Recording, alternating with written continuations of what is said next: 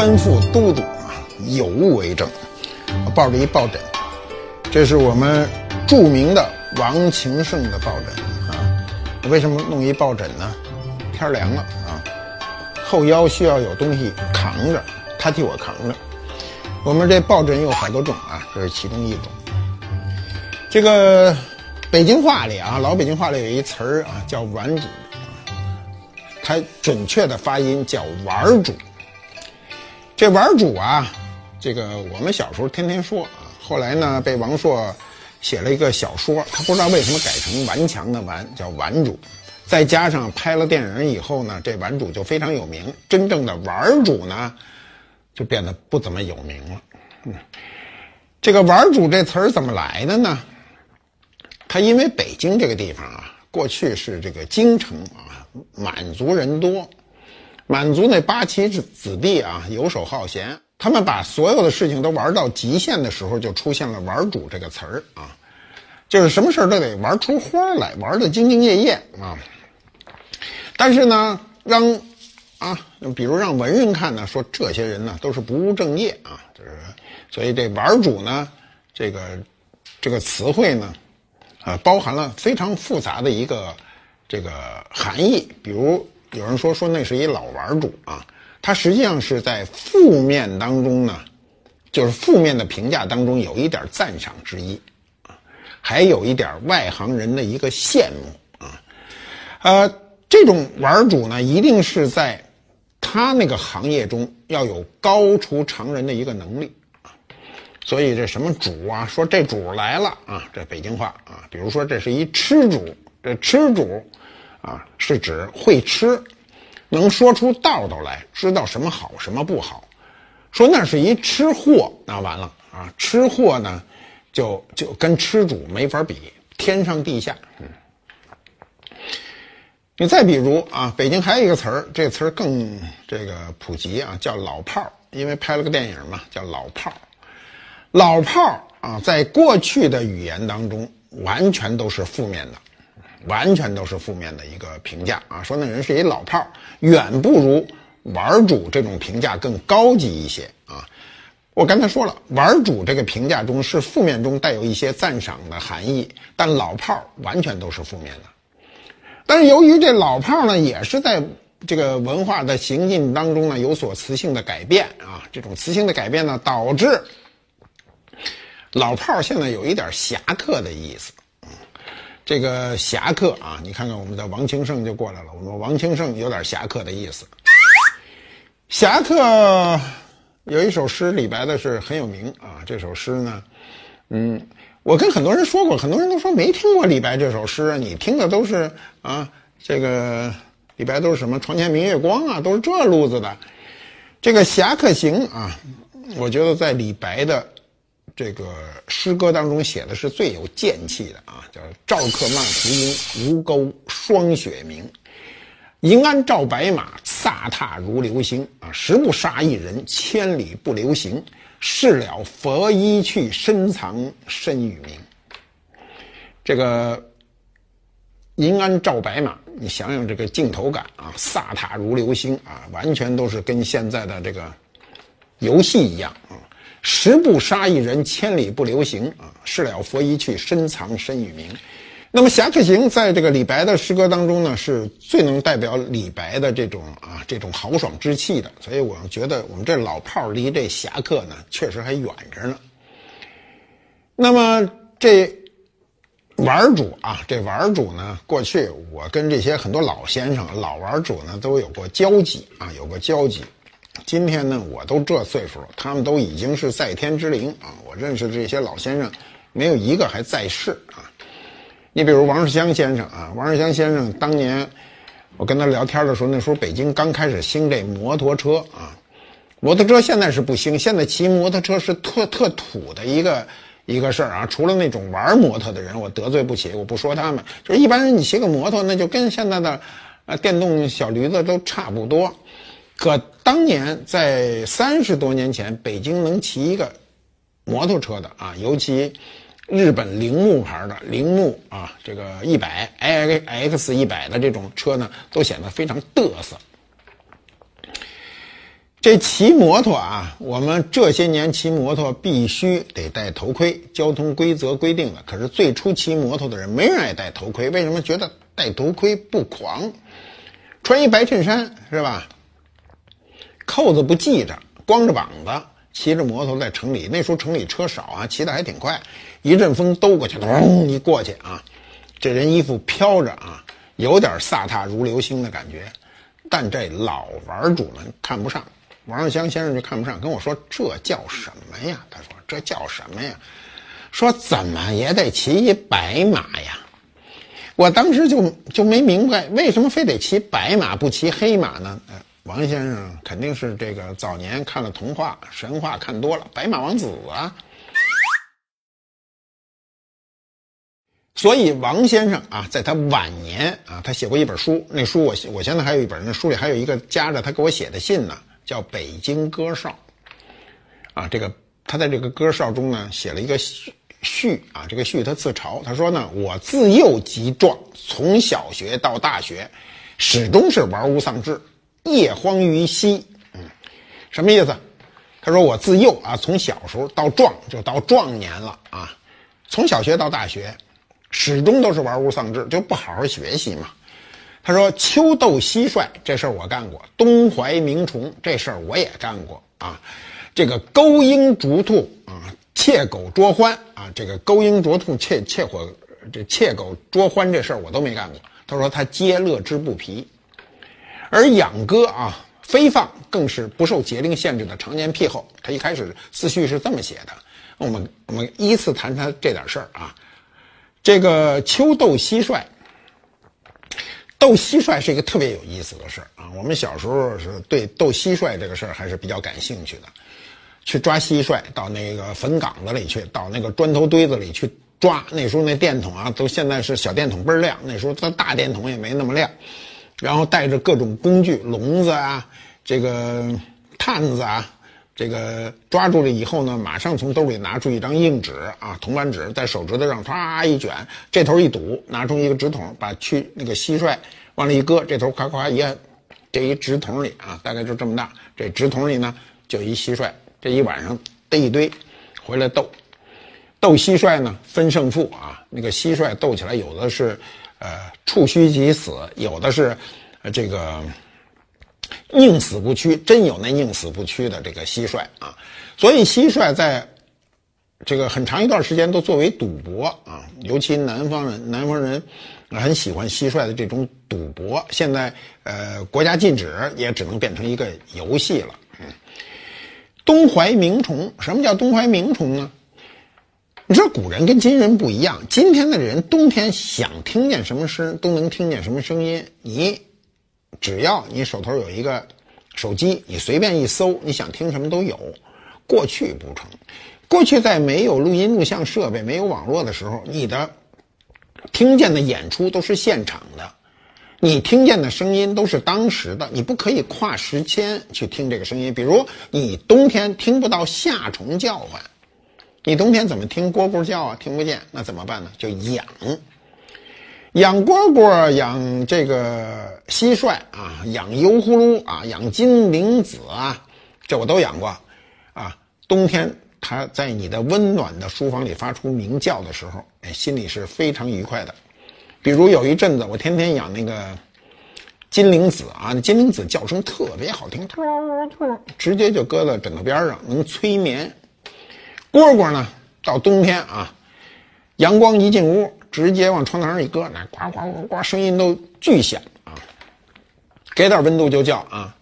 那里，我先告诉你们，那里有一蝈蝈，咱看咱做节目这当当中，它能不能叫起来？这屋里有点凉，你看我穿着毛衣嘛，有点凉。如果暖和的话，它立刻就会叫起来；如果它不叫，我把它揣在这怀里，它一定会叫。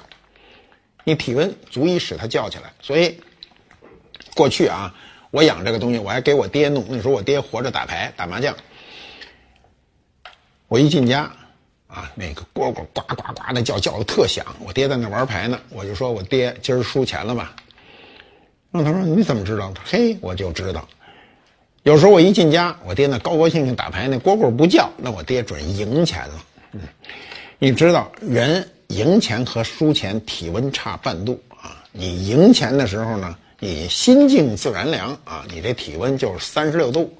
您这个一输钱一着急啊，这是体温至少三十六度五以上，甚至三十七度，这蝈蝈就叫了，就这半度它就能叫唤啊！你不信你去试试。所以你这一这蝈蝈一叫，我就知道我爹啊，这个心烦气躁，体温上升，蝈蝈叫个不停。蝈蝈这种叫个不停，啊，古人就能利用它，做成了我们曾经说过的万国来朝，就差这半度。为什么皇上一迈宫廷这大殿的门槛，这虫就歘就叫起来了？就是一轰热气儿，它就叫了。那么勾鹰逐兔、窃狗捉欢这事儿我都没干过，为什么？这事儿太狂了，这事儿轮不上我们去玩，那是。过去旧中国的事新中国以后这种事儿没有了，这事儿太八旗子弟了。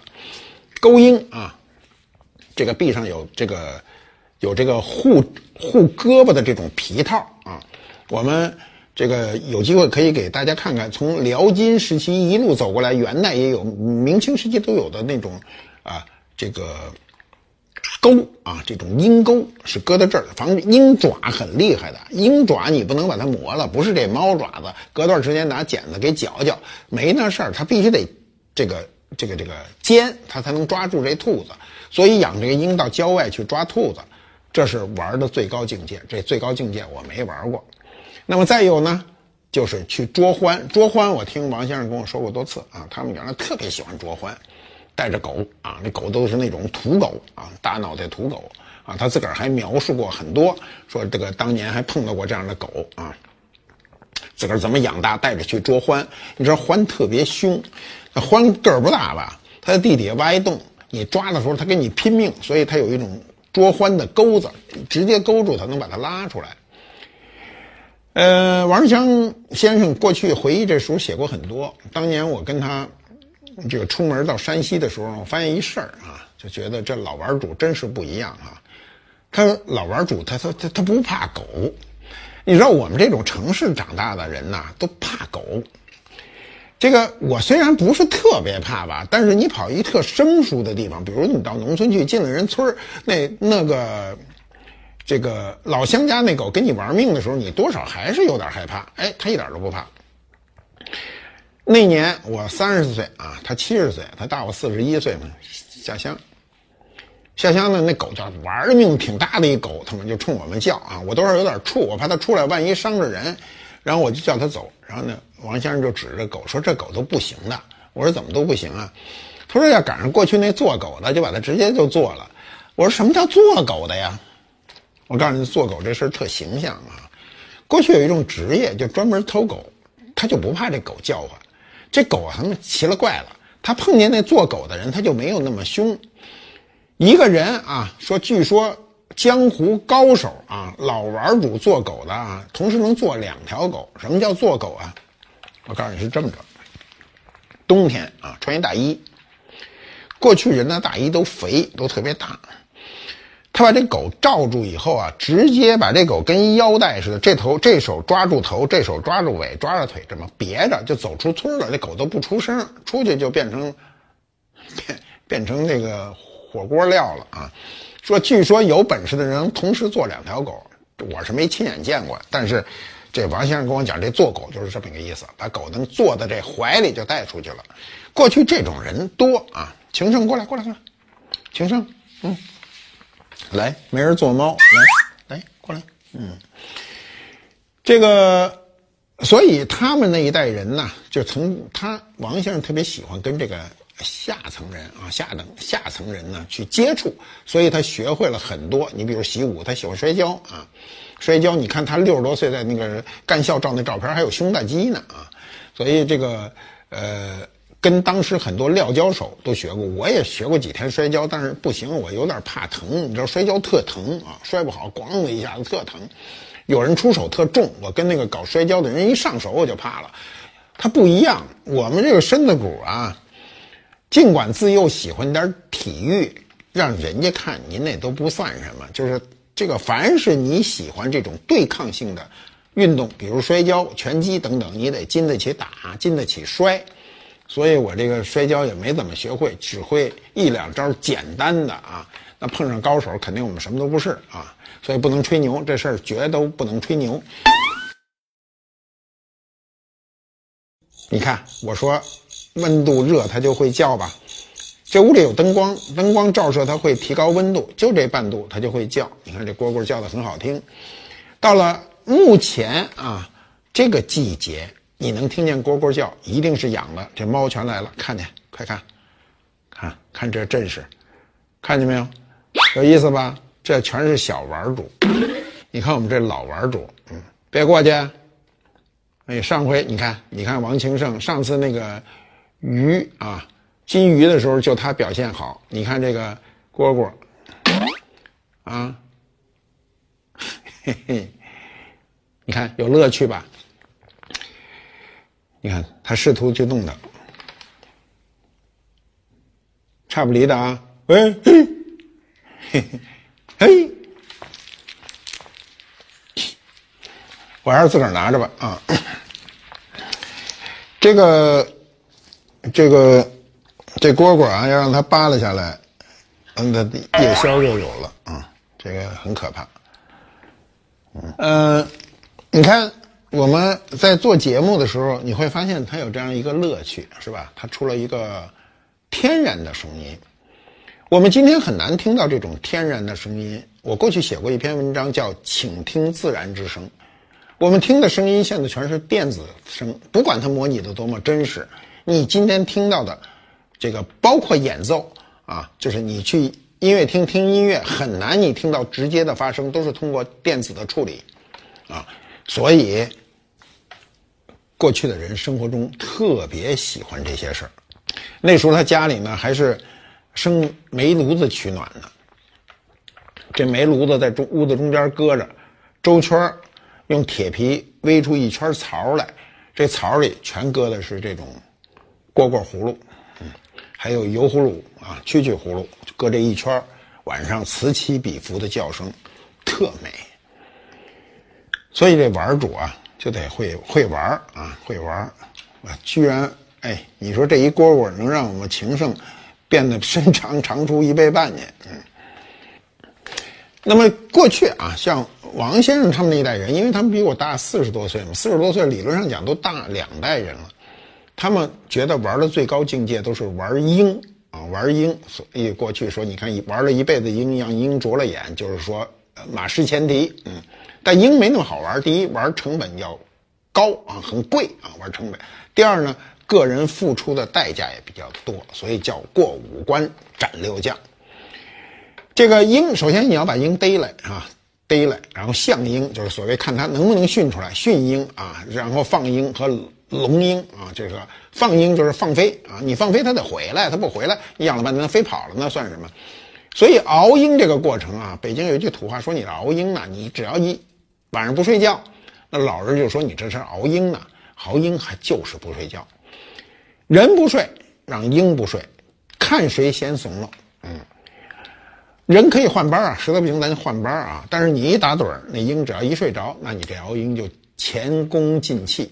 野鹰不能睡觉，主要是把它这个鹰的这个性子给熬下去，让它能够这个能够听你的。摆布啊！我这个据说这国庆期间有个电影叫什么《羞羞的铁拳》，我连这名我都听不懂啊。据说里头有敖鹰的片段啊，我也不知道有有是不是特有乐趣。有机会我去看看啊。那么熬鹰的时间呢，少则一周，多则十天，甚至更多，不间断。声音呢，就这个鹰才能驯服。说到这儿，我必须得补充一句啊，就是我本人是野生救援公益大使啊，著名的广告词儿就是没有买卖就没有杀害。像这个玩鹰这种事儿，那是旧中国的事儿，今天是完全不提倡的，因为鹰大部分都是受保护的动物，还有鸟类啊，你到鸟市上去买鸟，你都要搞清楚哪个是可以玩的，哪个是不可以玩的。那至于狩猎，那我们想总体是不提倡的。我们现在玩鸟有一种方式很好，叫观鸟啊。每年到春秋两季，都有人专门这个成群结队的带着这个高倍的这个望远镜啊或者照相机呢去看鸟，这个是提倡的。所以我们在玩的时候一定要知道，我们从来不去违反这各种法规。那么，呃，玩主啊，按照。过去人的说法，这玩主得会生活啊！生活是什么？你像王先生啊，能做得好菜。我记得那时候我们去这个这个王府饭店吃饭，那时候刚开始，北京第一家五星级饭店，去吃饭呢，他自个儿烧一菜，烧一什么呢？烧一菠菜，拿那大广口罐头瓶装好了，带着人外国人请客，然后上去以后呢，他老说。你先尝尝我炒的菜，然后拿一空盘子把这菜倒出来。你知道这菠菜啊，炒完了再装一个玻璃瓶子里，再一捂，它肯定不会太好吃。但是所有人都特捧场，说这好吃，比王府饭店做的还好吃。啊，王先生有一手这个绝活，做的最好的，啊，说自个儿做的最好的菜就烧大葱、大葱段。你像这大葱过去都是佐料，它怎么能变成一道主菜呢？王先生就喜欢做这道这道菜，叫烧大葱。王先生这个去世以后，我还写过祷文。我说王先生这手艺成为绝响，然后他的公子王敦煌先生还给我打电话说说不是绝响，我烧的比他还好呢。有机会我请你一顿。嗯，这个这种玩主啊，这个玩我们必须重新解释一下。这个玩呢是很深刻的，带有研究的意思。所以王先生最后就说嘛，说一个人如果连玩都玩不好，怎么能把工作干好呢？所以这种玩的过程中呢，是一个学习的过程。北京的这些老玩主啊，不管在哪个行业里，他一定是这个行业里的尖子。那么那一代人都远去了啊，我我觉得那一代人都有很多人都是身怀绝技的，嗯，会很多你意想不到的本事。但我们这一代人呢，就是。很多时候是会被荒废的，比如我们小时候，大部分事儿都荒废了。你就是玩玩蟋蟀，你也不知道大概有多大学问，也就是弄一个简单的乐趣。你养个鸽子啊，也是个简单的乐趣。我都养过鸽子，都养过，也放飞过啊，但是说不出来子丑寅卯。你像这个于于谦儿啊，这个于谦先生在相声界公认的第一届第一玩主啊，呃，捧哏第一人。他自个儿就写了一本书，这书就俩字儿啊，就一个音俩字儿，叫玩儿啊，玩儿不是玩儿啊，叫玩儿啊。这个北京这儿化音对于这个非北京人学起来都比较难啊。你比如这个书叫玩儿啊，这准确的发音不能说玩儿啊，玩儿那你不如说完蛋啊。这个我我记得。这个早年啊，早年我去中戏的时候啊，中戏那学生上课啊，南方的孩子在那念台词儿，说这台台词啊，呃，念起来太困难了。他用北京话念这台词儿叫“丁是丁，卯是卯”啊，全部是儿化音。然后这上海的同学呢，那时候上海的同学跟我们岁数差不多的时候，他那个普通话没有现在的人说的那么好。所以他念起来的时候就比较费劲，就念丁儿是丁儿，卯儿是卯儿，所以他没法念丁是丁，卯是卯。那么今天说这玩儿啊，我们说玩儿一定不是玩物丧志啊，要玩物玩物励志。于谦的这个玩儿这本书呢，是郭德纲给写的序，郭德纲序写的也很有意思。他说玩是一种境界呢，是一种生活态度啊。他说他的记忆里，凡是沾玩的事儿啊，就是。他说：“谦儿哥没有不玩的啊，天上飞的、地上跑的、草棵子里蹦的、水里游的，各种活物一概全玩啊。文玩呢也有什么核桃啊，这个橄榄呀、扇子呀、啊这个笼子呀、葫芦、珠子啊、手串什么都玩嗯，你想想前两年哈，珠子大热，各种珠子，佛珠啊、朝珠啊，挂在脖子上的手串啊，我看有的人那胳膊半胳膊都是珠子啊。”为什么呢？因为北京有一台呀，北京这台狂啊，这台打开台里就是说珠子呢啊，呃，有人开玩笑说这台干脆叫珠子台得了啊，然后出了珠子专家，那珠子专家一通的喷啊，我偶尔能撞上我听听啊，全是旁门左道的知识，这知识啊有。正道来的有旁门左道来的，所以呢，旁门左道的知识往往流传更广。那么，我就听这些啊，珠子大王什么，天天的跟你忽悠这些事儿，挺有意思的，导致啊，前两年这两年轻点了，前两年你见人身上没珠子，那才叫奇事儿啊。所以我身上不带，我从来不带。我身上我这么喜欢古董，我身上从来不带东西啊，啊，这个有人那一掀起来肚皮都是。我到那个那个澡堂子里看，有人脱了衣服，浑身都是挂的满身。我说你这个弄这么老多，你不难过？他说没有这个才难过呢。于谦儿有一个。官称叫谦儿哥啊，他因为是在相相声这行业里，人都尊称谦儿哥啊。这谦儿哥有时候我也叫谦儿哥，怎么着啊？其实这不论大小，就等于是一名字啊。那么这谦儿哥呢，自个儿还写过一篇文章，说我的童年才是真正的童年。这文章他这名字就好啊。什么叫真正的童年呢？就什么都玩啊。说今天孩子太单调，除了买这现成的玩具和上这个。这个派啊，或者手机上玩玩这个电子游戏，其他都没得玩我们小时候什么都玩是那个当然按照现在的来看啊是比较危险。你比如游野泳，游野泳啊，什么叫游野泳？就是没谁去这个游泳池游泳。第一，游泳池花钱；第二，游泳池太小哈。河里游野泳多么有意思！我觉得第一次啊，我们家门口那条河，第一次我从这边游过去的时候，觉得特有成就感。我居然能游过这条河了，对不对？那那时候那游泳也没姿势，我到现在这游泳都没姿势，为什么？没正经训练过，不像今天的孩子啊，都有标准的泳姿，有教练啊，最后游出来都特别漂亮。那时候我们虽然游的不漂亮，但是能玩啊。说现在的孩子呢，可怜啊，都是这种被人家操纵的玩具啊，都是为让人家。赚钱的，我们那时候的玩具是什么呢？啊，比如拍方宝啊、山元宝啊、滚铁环呐、抽汉奸呐、耍瓷片啊、玩弹球啊、扔沙包啊、跳皮筋儿，处处都可以玩。所以，我们小时候建立的这种玩的概念，跟今天玩的概念是完全不一样的。所以大了以后依然是这样。你看，我们一起去。这个科尔沁啊，中右旗呢去看赛马会。哎呀，去的时候我实际心里还是挺嘀咕的。为什么嘀咕呢？就是觉得特耗时间啊。今天这么多事情要做，一出去玩那么多天啊，所所有的事儿都彻底丢了啊，就觉得还是挺心疼这时间。但是一行人出去以后就高兴的不得了。为什么高兴啊？大草原呀，那雨说来就来呀。那个水是如此的清澈呀，可以随便喝呀，然后去喝酒啊，有人给你拉马头琴呐，是吧？每个人都喝大了啊！去年我喝了多少？我可以跟大家说啊，我喝大了啊！我说我没喝醉过，但我喝大过啊！我喝了至少一斤多啊，还是当地的叫马头琴牌的白酒，喝的时候还比较容易入喉。他们告诉我说，这也就三十多度吧。喝完了才知道五十多度，喝一瓶多。有人说我喝两瓶，我其实后面喝多少我也不是特清楚啊，就是喝了很多，但是喝得很高兴。所以今年呢又结伴而行去了昆明啊，去了昆明以后呢，又骑了一次马。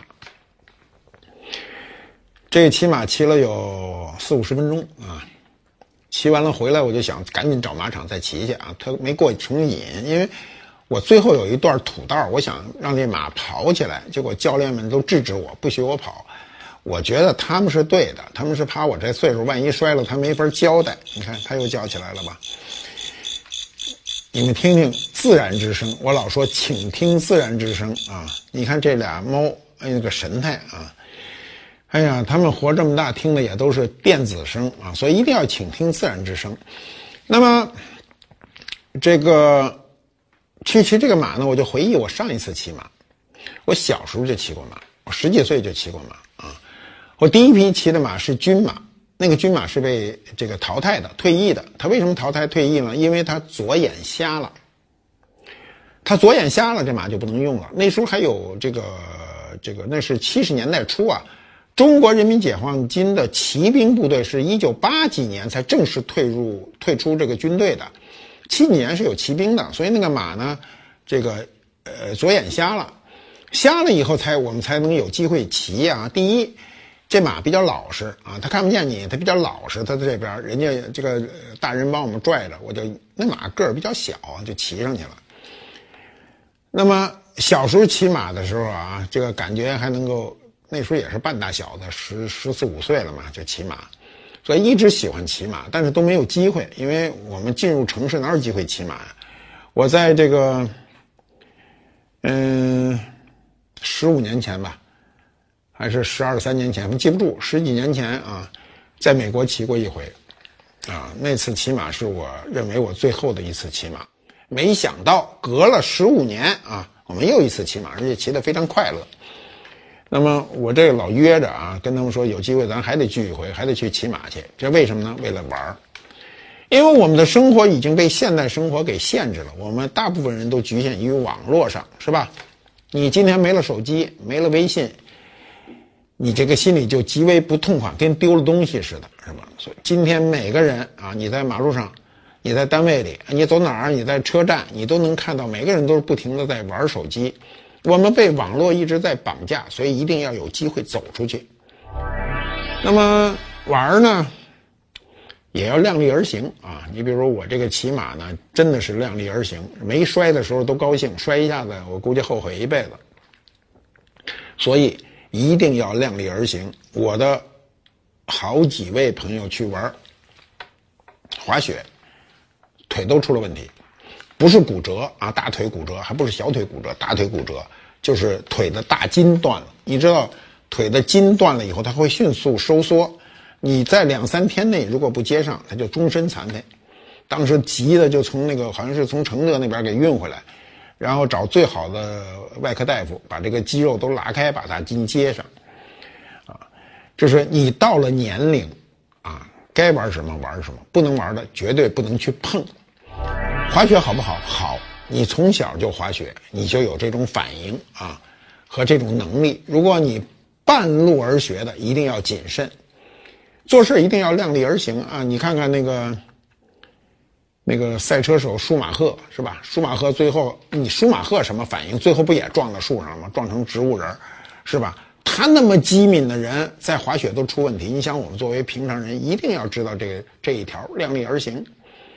那么玩呢，一定也是单纯的玩，朋友之谊啊，出去，呃，吹吹牛，喝喝酒啊，一定不要在里夹杂着任何，比如想发财的思想。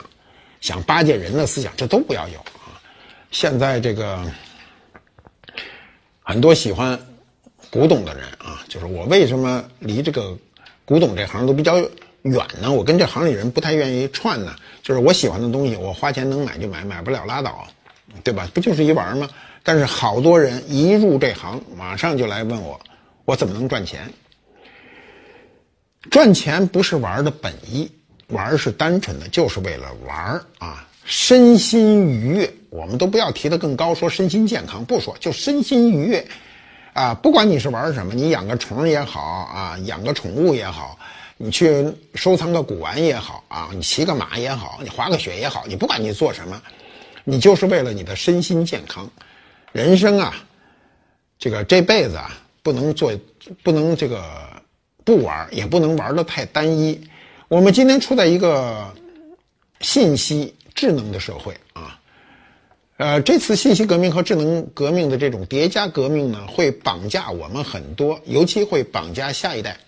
下一代的人可能他的终身的乐趣都会在这个手机上啊，其他的乐趣都会变得非常的淡漠。我希望每个人呢，都应该把自己的这个心胸练得宽广一些，是吧？你比如养养宠物，你看。博物馆里啊，官府猫这么多啊，每个猫都有自己的拥趸。这是马条条，那是王晴生啊。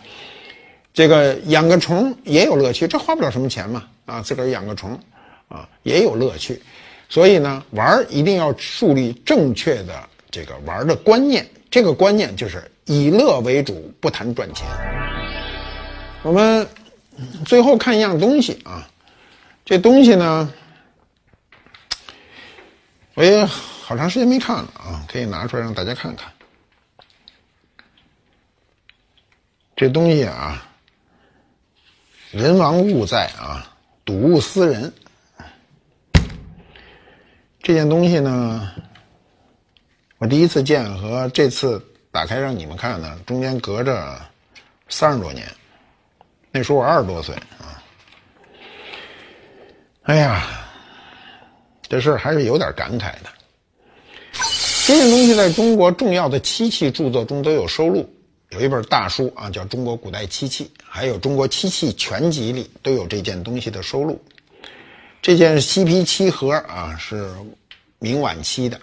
这东西最早呢，就是王世襄先生的。当年王世襄先生拿出来，从他的柜子里拿出来给我看的时候，爱不释手，告诉我这西皮盒啊，天下第一。这是他原话，天下第一。所以中国有关漆器最重要的著作都收录了这个盒子。你别看他觉得，你说这有什么了不得的？这没什么大不了的，不就是一漆盒吗？这是西皮漆啊，这个纹理像天然的，实际上是人工做出来的。嗯嗯，当年王先生把这个东西拿给我看的时候，我不认为这东西我能拥有啊，我也没想过，也没想说。这个这件东西将来有一天我会是我的，或者我跟王先生说说，咱爷儿俩商量商量，我给你们点钱把这东西匀给我，没，这想都没想过。但是王先生这个最后呢，把他这些东西呢都散了啊。玩古玩有很多种态度，一种态度叫捐了，嗯，把所有东西都捐给一个地儿啊，留给后人去看；还有一种呢，就是怎么来怎么去，他就散了。所以呢，他把他的东西呢全部。打包给了拍卖行去拍卖，这就叫机会来了。